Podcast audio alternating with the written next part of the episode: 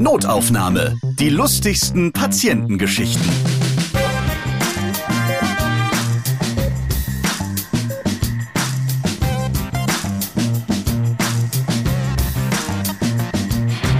Hallo, ich freue mich, dass ihr wieder dabei seid. Ich bin Ralf Potzus und in diesem Podcast erzählen Ärzte von ihren lustigen Begegnungen mit ihren Patienten. Und heute, heute wird es blutig. Ich spreche nämlich mit dem Orthopäden Dr. Boris Brandt. Hallo. Hallo. Und mit Dr. Dr. Henning Wefel, Mundkiefer- und Gesichtschirurg. Hallo Ralf. Beide aus Neckarsulm, Großraum Stuttgart. Und schön, dass ihr da seid. Vielleicht kennt ihr das Sprichwort, mit einem Messer im Rücken gehen wir noch lange nicht nach Hause. Wir ändern dieses Sprichwort heute um mit einem Projektil. Dann gibt es eine Patientin, die die Notaufnahme mit dem Nagelstudio verwechselt. Und wir reden heute über kreative Patienten bei der Hausarbeit, die mit ihrer Idee auf jeden Fall nur in der Notaufnahme landen können. Das kann man genau so sagen. Also ich habe meine Ausbildung am Universitätsklinikum in Ulm absolviert und die geografische Lage von Ulm zum Allgäu ist sehr nahe. Von daher gab es dort auch Kletterer natürlich und die Situation war so, dass einer dieser Hobby- oder Sportkletterer eines Samstags sein Haus renovieren wollte und da im Besonderen die Dachrinne. Und ähm, da fiel ihm nichts anderes ein, als sein Kletterseil am hauseigenen Auto festzumachen, an der Anhängerkupplung. Hat das Seil über das Haus hinübergeworfen und zur Dachluke ausgestiegen, äh, ging er dann in den Sitzgurt und hat angefangen dann an dem Seil hängend eben die Dachrinne zu streichen. Es war ja Samstag und eben im Unterallgäu ist es noch üblich, dass man Samstagmorgens einen schönen Kuchen backt und die Frau hatte eben die Backzutaten zum Teil vergessen und wollte losfahren zum Einkaufen, hat das Auto gestartet, ist losgefahren und dann kann sich jetzt jeder ausrechnen, was passiert ist. Autsch. Der gute Kletterer wurde einmal quer übers Haus gezogen. Der Samstag war gelaufen und der Patient bei mir in der Notaufnahme. Wann hat seine Frau gemerkt, dass er so ein bisschen mitgeschliffen wird? Beim Rewe auf dem Parkplatz? Früher, ja, die hat es relativ schnell gemerkt. Klingt etwas äh, wie im Comic, aber es unglaublich, aber wahr. Ich habe ihn dann nochmal nach vielen Jahren wieder getroffen und es geht ihm den Umständen entsprechend gut. Also bis zur nächsten Reinigung der Dachrinne hat er sich wieder erholt gehabt. Genau, aber ich denke, das macht er nicht mehr selber, sondern da ist jetzt das Gerüst vorgeplant. Der Patient war auf jeden Fall hart im Nehmen. Das war eine sehr blutige Angelegenheit. Auch bei dir, Boris, gab es einen Patienten, der ja. hat äh, richtig was ausgehalten. Ja, ich kann auch eine Geschichte erzählen von einem Patienten, der hart im Nehmen war. Da war es so, ich war in der Ambulanz tätig und äh, mir wurde ein Patient ganz normal angekündigt, der sitzt im Wartezimmer. Und ich habe ihn dann reingeholt und im Gespräch kam noch raus, also er hat fast zwei Stunden dort im Wartezimmer gesessen. Problem war ein bisschen, er war Ausländer und konnte nicht so gut Deutsch, hat wohl die Kommunikation mit dem Pförtner, der die Patienten ja aufnimmt und dann an die richtige Ambulanz letztendlich schickt. Die Kommunikation war etwas gestört und er hat gewartet. Und als ich ihn dann angeguckt habe und untersucht habe und nachgeschaut habe, was er eigentlich hat, dann war es so, dass er nach dem Schusswechsel ein Projektil in der rechten Hüfte stecken hatte und damit saß er halt zwei Stunden draußen in der Ambulanz und hat erstmal gewartet, bis er zum Zug kam. Das ist wirklich sehr tapfer. Er hat das deutsche Gesundheitssystem zu spüren bekommen, im wahrsten Sinne des Wortes. Ja, wie ist das denn mit der Schusswunde ja, dann? Man, man kann darüber, darüber lachen, weil es wirklich nicht wirklich schlimm war, aber es war knapp, weil das sind ja große Gefäße, große Nerven, die da verletzt werden können. War bei ihm alles nicht der Fall. Das, das Projektil steckte, also sage ich mal, rein im Muskel und von daher war das kein größerer Schaden, der da passiert war. Aber trotzdem kann man sich so mit mit so einer Schusswunde dann auch mal zu Wort melden und sagen, ähm, vielleicht sollte man da mal Bitte nachschauen. Ich, jetzt, jetzt bin ich vielleicht dran. Was ist mit den anderen gewesen? Zu dem Drumherum haben wir leider nicht mehr erfahren, weil er, wie gesagt, schlecht Deutsch gesprochen hat. Wir haben das Projektil rausgemacht, war alles gut, war halt eine Fleischwunde letztendlich. Aber zu den Hintergründen, da hat er sich dann ausgeschwiegen und wir, ich sage jetzt auch nicht unser Job, da weiter zu ermitteln. Na toll, Boris. Den Auftragskiller wieder zusammengeflickt. Mensch. Wer weiß. Ähm, wir kommen zu dir, Henning, mit einer Geschichte, die ist wirklich auch fast unvorstellbar. Da hat ein Bahnangestellter etwas Zug bekommen. Genau, ich hatte einen Patienten auch am Uniklinikum in Ulm, der auf dem Güterbahnhof gearbeitet hatte, am Ulmer Güterbahnhof. Und wie das so üblich ist, die Angestellten dort in dem Bereich, die bewegen sich ja sehr frei über diese ganze Fläche. Die sind ja nicht auf die Bahnsteige angewiesen, sondern fahren mit den Güter- und Rangierlokomotiven immer von A nach B und äh, von B nach C und bewegen sich dort auf dem Gelände weiter.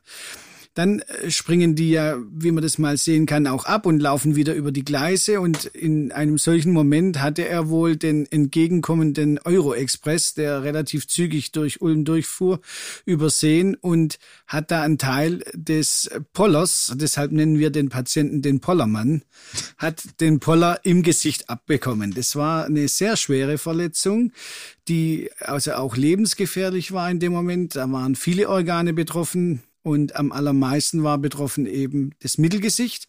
Und das Mittelgesicht war dann tatsächlich einige Millimeter bis Zentimeter nach hinten verschoben durch die Wucht des Aufpralls. Was ganz interessant in diesem Falle war, das Gehirn hatte wenig abbekommen und äh, das bestärkt die These, dass das Mittelgesicht eben der Airbag für das Gehirn darstellt. Das, was wir alle so schön finden, ist eigentlich nur Fassade, nur Schutz für unsere grauen Zellen.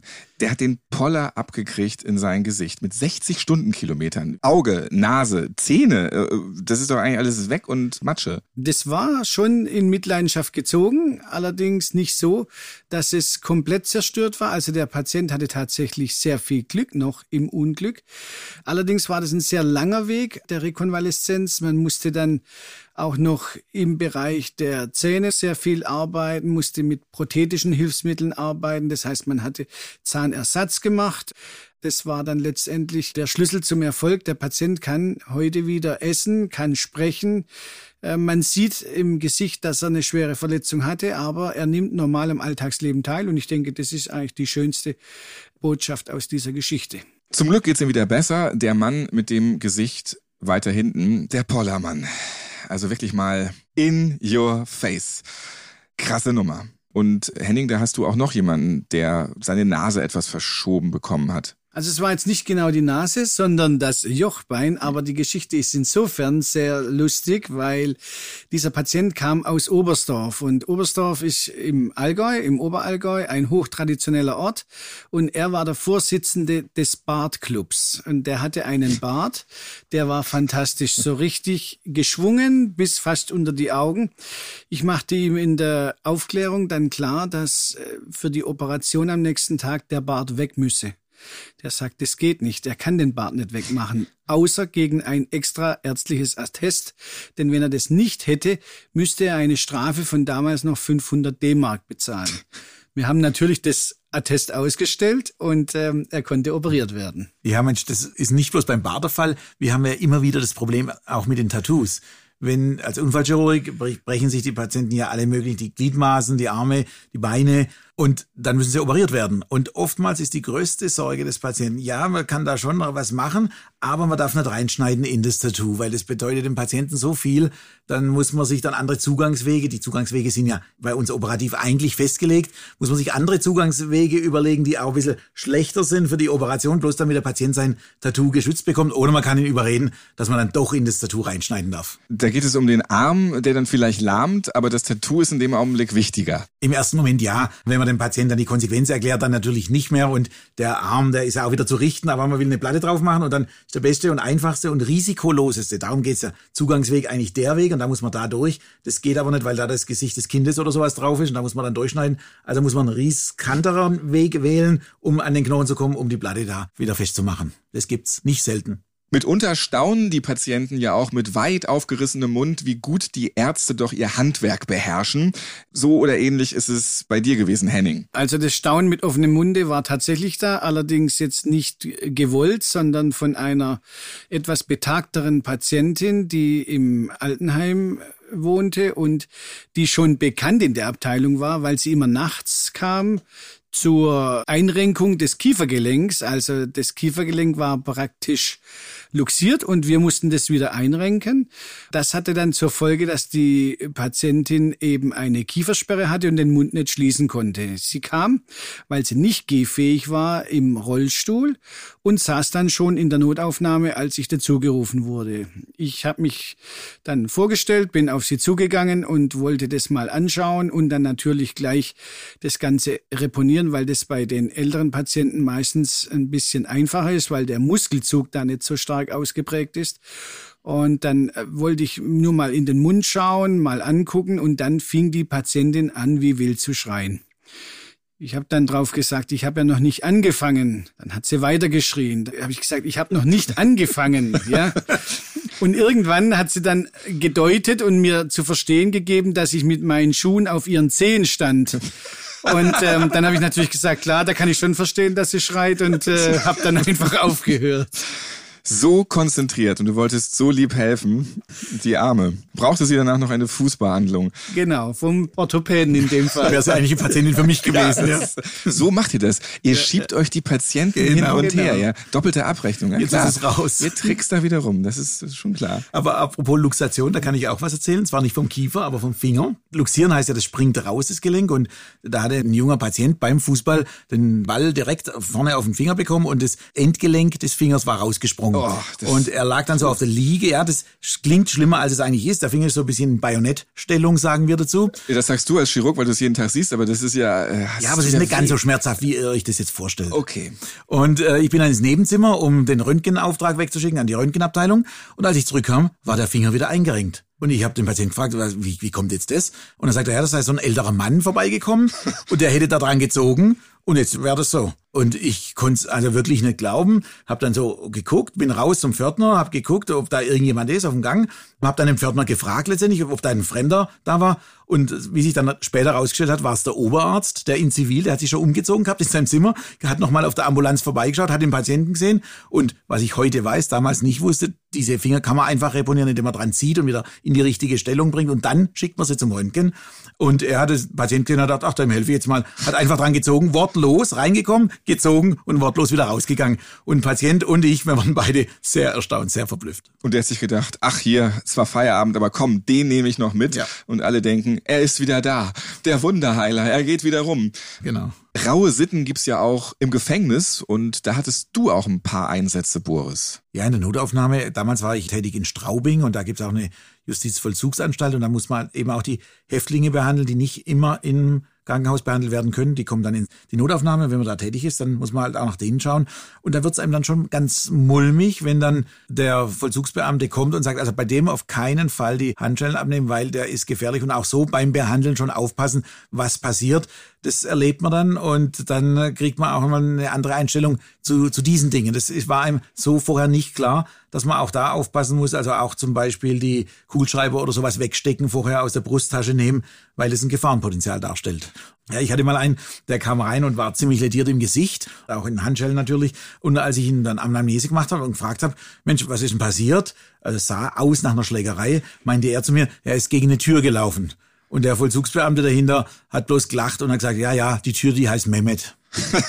ja, also dann war auch alles, alles gesagt mit diesem Satz. Und dann hast du sogar, das ist ja so Breaking Bad mäßig, in den USA auch mit richtigen Kriminellen zu tun gehabt. Da sind natürlich noch rauere Sitten. Da gab es also nicht bloß die Gefangenen, die in die normale Ambulanz kamen. Da gab es dann im siebten Stock eine richtige Jail Unit, nannten die das, also einen richtigen Gefängnistrakt. Und da war man tätig wie im Gefängnis. Man musste also durch doppelte Schleusen alles abgeben, was irgendwie bloß äh, dazu führen konnte, dass die Jungs da sich auf den Weg machen, weil natürlich das für die immer die Chance war, auch eventuell auszubrechen. Und dementsprechend sind wir instruiert worden. Anders war das, als ich mal eine Zeit lang in, äh, in der Burn Unit, also in der verbrannten Station sozusagen gearbeitet habe, weil es auch viele Brandopfer gab. Die Häuser sind ja aus Holz in den ja, USA Brand, meistens. Waren gebaut. Brandopfer dann ein Opfer von dir oder? Nee. Dr. Boris Brandt heute hier. nee, nicht ganz. Also die gibt's bestimmt auch, die Opfer von mir, aber in dem Fall war es ein Verbrennungsopfer, muss ich dann richtigerweise sagen. Und das war wohl so, dass es da äh, Drogenkrieg gab und, und irgendwie die Dealer sich untereinander beschissen hatten und da wollten die einen den anderen wirklich erschießen und der hat sich im Haus verbarrikadiert und wie kriegt man dann raus, indem er ihm die Bude anzündet. Und die haben das Dach über dem Kopf richtig angezündet.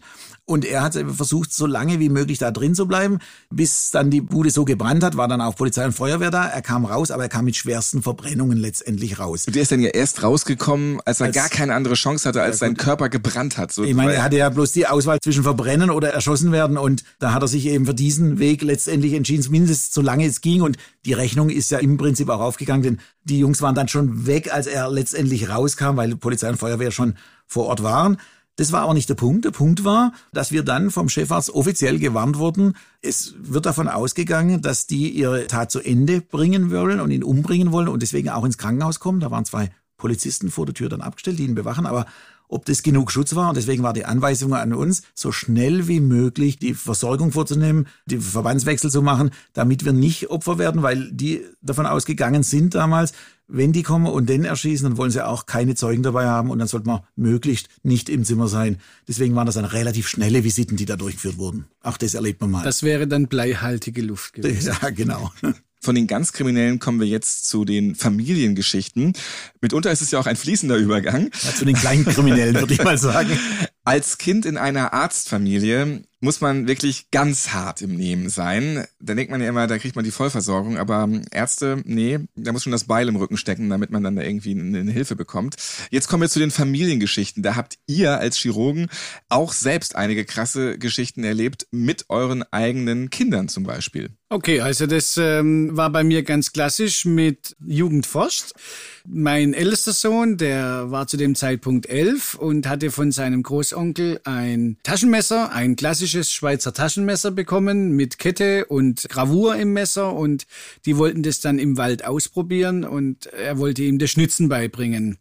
Das hat er dann auch versucht. Leider hat er vergessen, dass mein Sohn eine hohe Affinität zu so einem Messer hat und ist beim Schnitzen ausgerutscht und sich in den Oberschenkel gefahren. Und der Großonkel ist dann relativ flott mit meinem Sohn aus dem Wald wiedergekommen und hat aber gleich gesagt, das muss genäht werden. Mein Sohn wollte das ein bisschen abmildern und hat gesagt, nee, das musste man nicht. Und dann mussten wir natürlich Butter bei die Fische und das mal anschauen. Und das war also ein sehr tiefer Schnitt.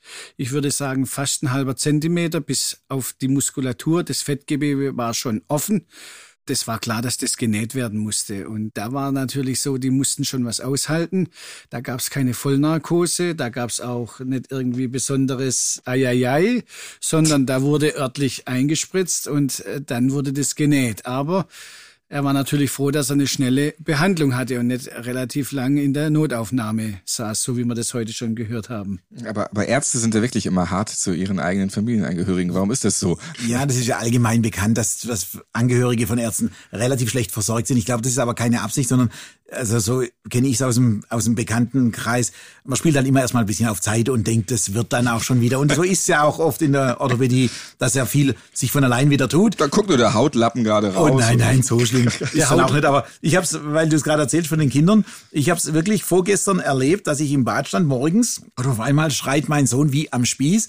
Ich gehe rüber und ich sehe bloß, wie er den Pullover so überm Kopf hat und er schreit dann, er hat sein Augenlid im Reißverschluss eingeklemmt. Oh. Also was war passiert? Er hat den, den Kapuzenpulli mit Reißverschluss zu, angezogen wie ein normaler Pullover, kam dann aber mit dem Kopf nicht rein und dann hat er einfach den Reißverschluss aufgemacht, während er den noch über dem Kopf hatte, runtergezogen und sich dabei das Augenlid letztendlich eingeklemmt. Ich habe mir die Szenerie so angeguckt, war früh am Morgen, ich habe noch schlaftrunken, bin hin, dachte, er hat von unten den Reißverschluss aufgemacht und habe deswegen den Reißverschluss nach unten gezogen, um ihn aufzumachen. Er hat natürlich noch mehr geschrien, weil ich das Augenlid noch mehr eingeklemmt habe. Okay, dann habe ich mal Pause gemacht, habe meine Brille gesucht, weil ich habe nicht so gut gesehen ohne Brille. Und das ist der gut. Moment. Okay, jetzt muss ich wirklich mal mein Familienmitglied behandeln. Jetzt wird's ernst langsam. Ja, also da muss ich auf jeden Fall die Brille holen, um das mal richtig in, zu inspizieren. Und es war natürlich schlecht zu sehen, weil er ja der Kopf war innen, das Augenlid war innen, ich konnte den Pullover ja nicht wegziehen. Und dann kam raus, hat er irgendwann geschrien, du musst den Reißverschluss nach oben machen. Und dann habe ich ihn nach oben gezogen und Pullover ausgesogen und es war glücklicherweise, und da hält die Haut scheinbar viel aus, das war nichts offen, war nur gerötet, war geschwollen, klar, gleich Eis drauf, aber es ging nochmal alles gut, aber es war ein Schreck am Morgen, muss man sagen. Sag deinem Sohn bitte, ganz wichtig, er soll später die Regenrinne nicht reinigen mit dem Seil an okay, der Anhängerkupplung beim Wagen. Werde ich ausrichten. Dann bin ich beruhigt. Aber das ist ja nicht das Einzige, was ihm passiert ist. Ich meine, da gab es auch einen Einsatz, da habe ich den Henning schon gebraucht. Und zwar, als er noch jünger war, der ist jetzt zwölf, aber da war er, glaube ich, sechs oder sieben, da hatte er Tennistraining und ich habe ihn abgeholt vom Training, guckt so durch die Glasscheibe, er sieht mich dann, das Training war beendet und zwischen den Plätzen waren so Netze gespannt, zwischen den einzelnen Tennisplätzen. Er macht das Netz zur Seite, will er losrennen und irgendwie das Ende des Netzes geht ihm zwischen die Schneidezähne, die verdreht, die vordersten drei Zähne werden irgendwie gelockert und reißt's raus. War natürlich ein Blutbad, das sich da gleich abgespielt hat. Wir haben dann da versucht, ein Zahn war locker, den haben wir dann mit der Hand mitgenommen und sind, haben direkt den Henning angerufen. Henning war natürlich nicht da, das war abends schon, war nicht erreichbar. Also bis zum anderen Zahnarzt. Als der alles gesäubert hat, hat man den Zahn reingesteckt und dann kam raus, ein Zahn fehlt. Also war der Auftrag, fahr zurück in die Tennishalle, such den Zahn. Kann man den dann noch einsetzen? Auch ja, das, ja, ja, der wollte den wieder einsetzen. Das ist scheinbar, aber da haben wir den Spezialisten hier. Henning, du kannst da was dazu sagen. Das ist wohl möglich innerhalb eines gewissen Zeitfensters. Genau, das muss relativ schnell erfolgen. Also idealer Zeitraum ein nicht infizierter, sondern mehr oder weniger steril gelagerter Zahn innerhalb von einer Stunde. Aber das kann man hier natürlich nicht so richtig sagen, denn wir haben dann das Tennisspiel der anderen, der Nachfolgenden unterbrochen und haben dann alle zusammen auf dem Boden den Zahn gesucht, auf dem Teppichboden, haben den dann auch gefunden, haben ihn zum Zahnarzt gebracht. Er hat ihn wieder desinfiziert natürlich reingesteckt und die zwei anderen Zähne sind gut angewachsen, aber der Zahn, der länger draußen war, der war wohl länger als eine Stunde draußen, weil der Zahn hat es letztendlich nicht gepackt, steckt zwar drin, wächst aber nicht mehr mit und da muss irgendwann mal eine Krone drüber. Genau, der gleiche Vorwurf habe ich von meiner Frau bekommen. Ich war nicht da, das hast ja du gerade so schön ja, gesagt. Das, das war bei meinem Sohn ähnlich. Ähm, ich war tatsächlich unterwegs und äh, meine Frau hat versucht, wie wild mich auf dem Handy zu erreichen, hat mich aber eben nicht erreicht, denn was war passiert? Mein Sohn im Freibad auf der Rutsche ausgerutscht beim Blödsinn machen und sich beide Frontzähne abgeschlagen. Nicht ausgeschlagen, aber abgeschlagen. Waren natürlich auch die bleibenden, wie immer. Da musste dann der Kollege ran, hat es dann aber freundlicherweise auch gut und schön gemacht und Heute sind die Zähne noch am Leben und wir sind froh, dass es so geklappt hat. Aber man sieht, wenn man die Eltern als Ärzte mal braucht, dann sind sie eben nicht da. Genau, dann sind sie schon wieder auf dem Golfplatz. Hallo Klischee. Heute war es hier auf jeden Fall echt blutig. Liegt an den Gästen. Vielen Dank, Dr. Boris Brandt. Er ist Facharzt für Orthopädie und Unfallchirurgie und Dr. Dr. Henning Wefel, Mund-, Kiefer- und Gesichtschirurg. Ja, danke, Ralf, dass ich hier sein durfte. Vielen Dank, Ralf. Hat sehr viel Spaß gemacht. Diesen Podcast gibt es rezeptfrei alle zwei Wochen auf allen Podcast-Plattformen. Natürlich gibt es Notaufnahme auch auf Apple Podcast, Castbox und Audio Now. Ich bin Ralf Potzus und ich freue mich, wenn ihr diesen Podcast abonniert und weiterempfehlt, liked und natürlich auch wieder hört. Bis zum nächsten Mal. Ja, oh, so. Und hier, Katharina Möbius, die schreibt uns noch auf Castbox, dass sie diesen Podcast lustig findet und sie findet es so schade, dass die Folgen kurz sind. Liebe Katharina, erstmal vielen Dank und darum gibt es jetzt extra für dich noch eine Bonusgeschichte von Boris. Ich wurde geweckt nachts um drei, weil da eine Patientin sei mit einer Fingerverletzung, bin dann auch runter.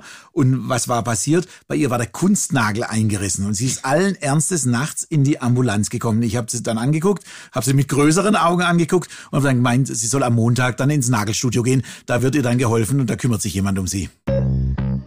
Notaufnahme. Die lustigsten Patientengeschichten. Ihr seid Ärztin, Arzt oder Arzthelfer, ihr arbeitet im Gesundheitswesen, ihr habt auch unterhaltsame Geschichten mit Patienten erlebt? Dann schreibt uns gerne an notaufnahme.podever.de. Und nächstes Mal hört ihr. Jetzt kommen immer mehr zu dir und die sagen, äh, ich hätte gerne einen größeren Lümmel, mach mal selber. Ja, also was man machen kann, ist, dass man mit Hyaluronsäure äh, den Penis in der Dicke verändern kann, dass der mhm. dicker aussieht. Aber dann ist der klein und dick, das ist ja auch nicht wirklich schön. Ja, aber trotzdem wuchtiger, größer. Notaufnahme. Die lustigsten Patientengeschichten. Eine Produktion von Pot Ever.